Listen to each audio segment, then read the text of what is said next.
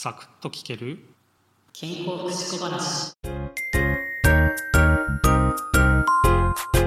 今日はビタミン D について話をしていきます。ビタミン D は油に溶けやすい脂溶性のビタミンです。なので摂りすぎると体に蓄積していって不具合が起きてくることがあるんですよ。ビタミン D っていうものは D2 から D7 までのね6種類あるんですけど D4 から D7 っていうものは、えー食品にはほとんど含まれてないですし活性も低いので一般的にはね植物性のビタミン D2 というものと動物性のビタミン D3 というものに分けて考えられるということです。あとですねビタミン D はもちろん食品から摂取していくわけですけどこの他にですね体の中で合成することもできるビタミンなんですね。動物の、えー皮膚というものは紫外線でビタミン D3 を合成することができるんです。自分でね作り出すことができるって、えー結構すごいですよね。でですね、えービタミン D どんな働きをしてるかというとですね主に小腸とか腎臓でカルシウムとリンの吸収を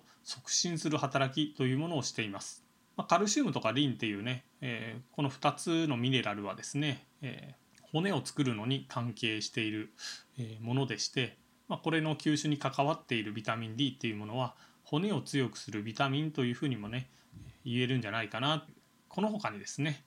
血液凝固とか筋肉の収縮にも、え関係してくるビタミンです。はじめにね話したようにビタミン D、え紫外線浴びることで合成できるので、まあ適度なね日光の下で生活している場合はですねビタミン D が不足することは少ないんじゃないかなっていうふうに、考えられるんですけど、えーとはいえ高齢になってくると皮膚におけるビタミン D の産生能力っていうものがね下がってきますしあとですね屋外で活動する時間っていうのも、えー短くなってきてしまうっていうこともあるので高齢な方とかねあとあまり日光に当たることがないという方はですね普通よりね多くのビタミン D っていうものを食品から摂取する方がいいのかなっていうふうに、えー思います。で食品から摂取する時にどんなものに多く含まれてるかというとですね、えーキノコとか魚介類あと卵あと乳製品ですかね、えーこういったものにね含まれています。で、えービタミン D 脂溶性のビタミンなので、えー油に溶けやすい。ということは、えーまあ、油を持ってるというか、まあ、脂肪があるね、えー肉類からビタミン D 摂取した方が吸収量吸収率がね高いわけなんですけど、えーキノコとかね、えーそういったものでもね揚げ物とか、えー炒め物なんかにして油と一緒にね食べてあげると吸収率を上げることができます。こういったね工夫をするのもね大切なのかなと思いますね。それでは、えービタミン D 取りすぎたらどうなるかなんですけどこれはねカルシウムとかを吸収をね促す働きがあるということで高カルシウム結晶が起きてきます。高カルシウム結晶になると血管の壁にね、えーたくさんのカルシウムが沈着していくわけですけどこうなってくると、えー腎臓の機能低下とかね食欲不振あと神経の興奮性神経がね興奮しやすくなるといったね症状が現れてきます。腎臓はネフロンというものがたくさんね集まってできてるんですけど、えーこのネフロンは子宮体っていうね毛細血管とあと尿細管によってね作られていまして、まあ、毛細血管のね壁に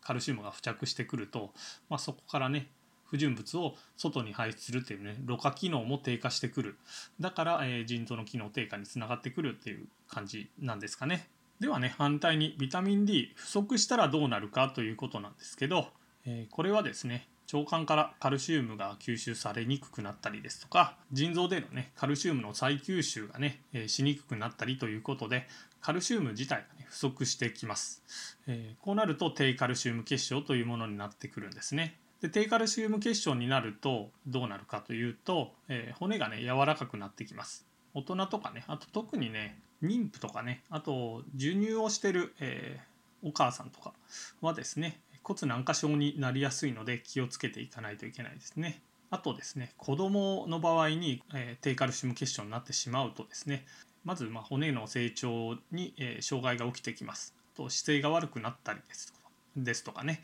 えーくる病というね病気になったりもします。あと高齢の方はですね、えーまあ骨粗しょう症になりやすいんですけど、えーこのビタミン D 不足するとさらにねカルシウム吸収率がね悪くなってくるので